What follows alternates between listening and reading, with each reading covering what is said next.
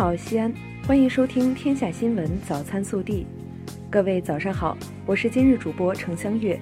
今天是二零一九年一月十七号，星期四。首先来看今日要闻。中央政法工作会议十五号至十六号在京召开，习近平出席会议并发表重要讲话。他强调，要全面深入做好新时代政法各项工作，促进社会公平正义，保证人民安居乐业。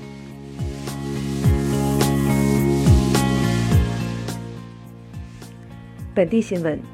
一月十六号，市委召开常委会议，通报中央对赵正永涉嫌严重违纪违法进行纪律审查和监督调查的决定，贯彻落实省委常委会要求。省委常委、市委书记王永康主持会议。西安市委坚决拥护中央决定，坚决维护习近平总书记核心地位，坚决维护党中央权威和集中统一领导。始终在思想上、政治上、行动上，同以习近平同志为核心的党中央保持高度一致。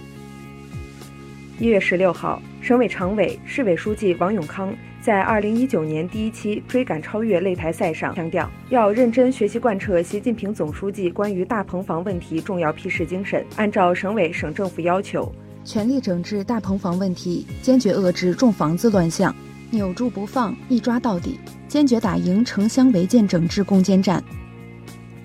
一月十六号晚，西安市大学生二零一九年系列活动启动仪式暨新年祭诗礼长安诗歌吟诵会在陕西大剧院举行。省委常委、市委书记王永康，市人大常委会主任胡润泽出席。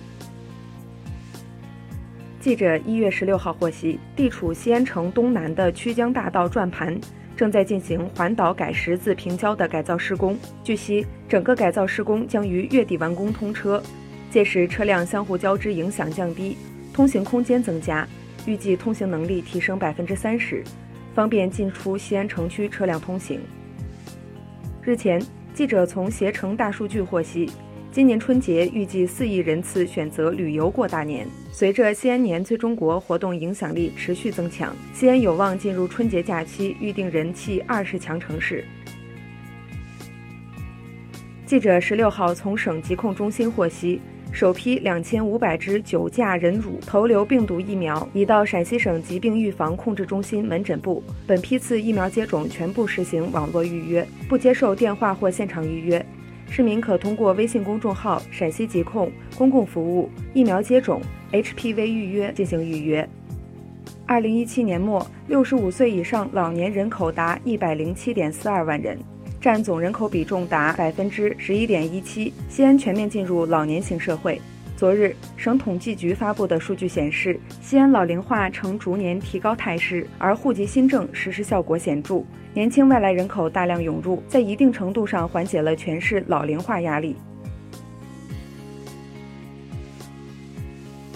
二零一九年春运将从一月二十一号开始至三月一号结束，共计四十天。昨日，记者获悉，春运期间，我市公路客运量将达到六百三十三点九七万人次。同比下降百分之四。如遇相关问题投诉或建议，可拨打市运管处热线，工作日拨打零二九八八二二四七七五，夜间节假日拨打零二九八八二四三九五二。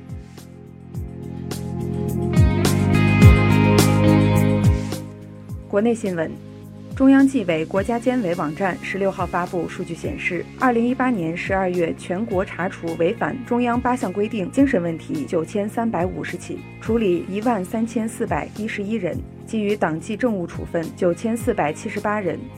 从全年数据来看，二零一八年全国查处违反中央八项规定精神问题六万五千零五十五起，处理九万两千两百一十五人。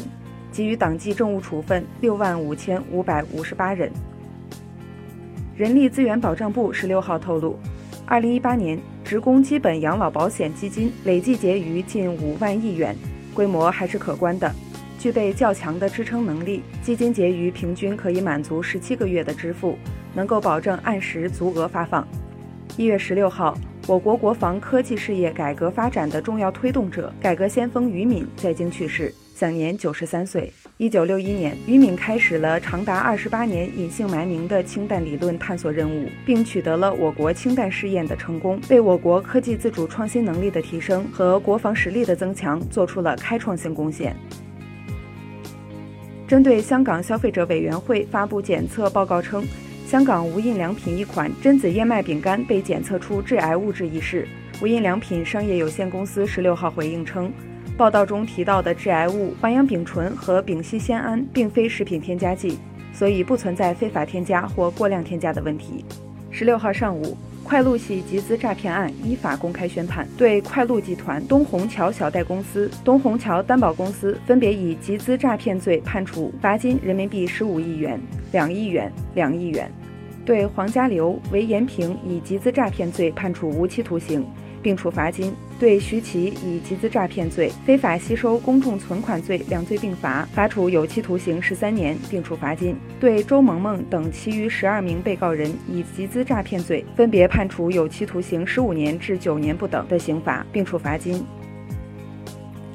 近日，网上流传一男子因打伤霸座者而获刑的视频。十六号，该案审判机关天津铁路运输法院辟谣称，此事件发生于二零一五年。霸座者无现实危险性，打人者不具有免责事由。近日，有媒体曝光了继权健之后的另一家涉嫌传销的保健品企业——河北华林酸碱平生物技术有限公司，涉嫌虚假宣传和传销行为，引起舆论广泛关注。十五号晚，当地通报该公司涉嫌组织领导传销活动，公司主要负责人和相关人员已被警方控制。近日，湖南长沙一位保姆抱着婴儿连续摇晃十秒后突然松手，将孩子倒立后抛向沙发。发布视频网友称，保姆系婴儿外婆的同学。据当地媒体报道，警方已介入调查。十六号晚，二零一九阿联酋亚洲杯 C 组第三轮，中国队零比二负于韩国，获得小组第二晋级淘汰赛，将和 A 组第二泰国争夺八强资格。暖新闻：